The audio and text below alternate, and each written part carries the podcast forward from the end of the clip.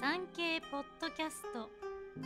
島唄のお休み前の百人一首。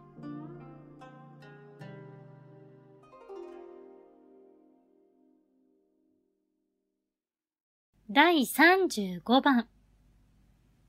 人はいさ心も知らず。ふるさとは。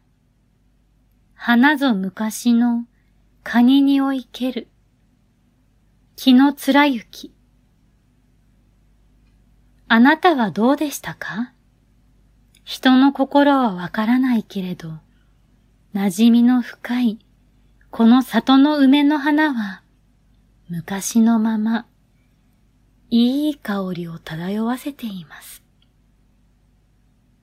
この歌は、久しぶりに訪れた宿のご主人に、宿は変わらずここにあるのに、ずいぶんお見えになりませんでしたね。と、皮肉を言われ、それに対するアンサーソングです。私はここにいるよ。どこも行かずに待ってたよ。このやりとり。ご主人。平安のベイビーボーイですね。この歌を読んだ木野貫之は、日本初の日記文学である土佐日記の作者。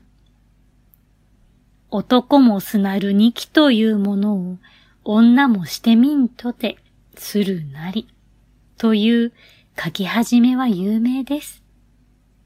その内容、実は、ジョークやダジャレ、下ネタのオンパレード。